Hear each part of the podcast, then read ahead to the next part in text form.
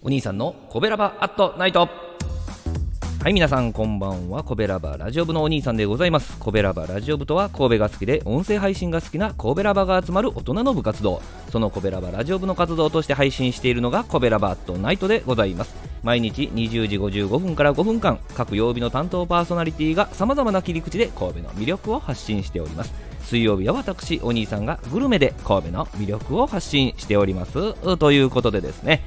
えー、本日ご紹介するお店は本格的なピザを提供している居酒屋さん。ピザカヤ三角さんのご紹介でございます、えー、ピザと居酒屋でピザカヤさんなんですね。場所は JR 阪神元町駅。JR ね阪神どっちでも元町駅ありますけども、えー、そこからですね徒歩3分と高立地なアクセスなんですね、えー、古民家をリノベーションしたおしゃれなお店でして1階にカウンター、それから2階にテーブル席がありましてね、えー、ちょい飲みもですね、えー、がっつりもですね、えー、どっちも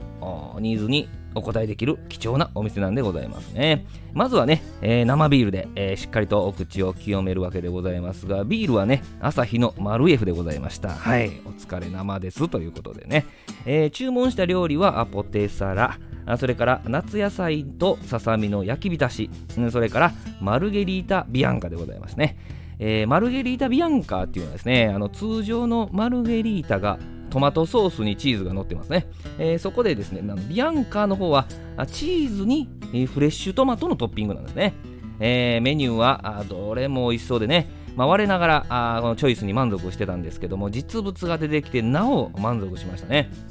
実際の写真はね、まあ、インスタとか見てほしいんですけども、まずはポテサラ。滑らかにね、えー、作られててですね、えー、トッピングされた鰹節も良いアクセントになっておりました。ポテサラの具にね、ちょっとね、えー、角切りのこうチキンが入っていたんですけど、そのね、こういうお店初めてでしたけどね、まあこれも良きかなと。いうことで次もね頼むと思います。もう一人一皿頼んでもいいかもしれないぐらいですね。美味しかったです。はい、えー、それからね夏野菜とささみの焼き浸し、ね、焼き焼き目のついた万願寺唐辛子となすびですね。えー、それから火を通した鶏のささみにですね、えー、三杯酢かな、えー、それからたっぷりの針生姜が乗ってましてね、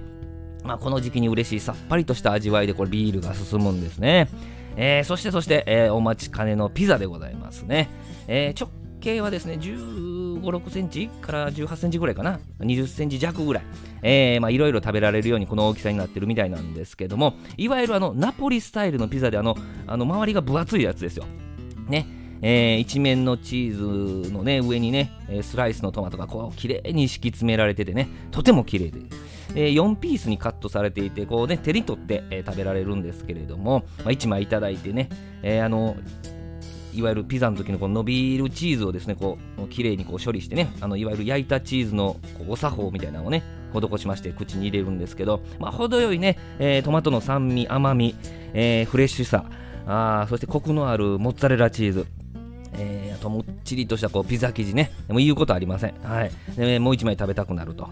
これね多分ね1人あの1皿というか1人前いけますね。はい。まあ、複数人でこういろんなトッピングのピザをね、えー、楽しんだりしてもいいかもしれませんけども、まあ、注文してからね焼いてくださるんで焼き上がりにちょっと時間かかるんですけどもねそれでもこれはね絶対にこのお店で頼んでほしいものアイテムになりますね。はい、で最後の締めに100円でお味噌汁がいただけます。はい、かつおだしの効いたお味噌汁でね、えー、飲んだ後の胃にね、えー、染みるわけなんですが、この日の具はズッキーニでしたね。ズッキーニのお味噌汁でした。あのビール派の私なんですけど、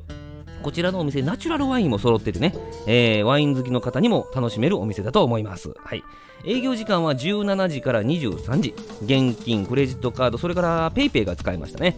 月曜から水曜日はランチもね、なさってるようで、えー、お店のインスタチェックしてみてください。はい、本日は釜で焼く本格ピザが楽しめる居酒屋、その名もピザカ屋三角さんのご紹介でございました。明日20時55分からのコベラバートナイトは木曜日担当の赤星さんでございます。コベラバートナイト、水曜日のお相手はお兄さんでした。どうもありがとうございました。この番組は褒める文化を推進するトロフィーの毛利マークの提供でお送りしました。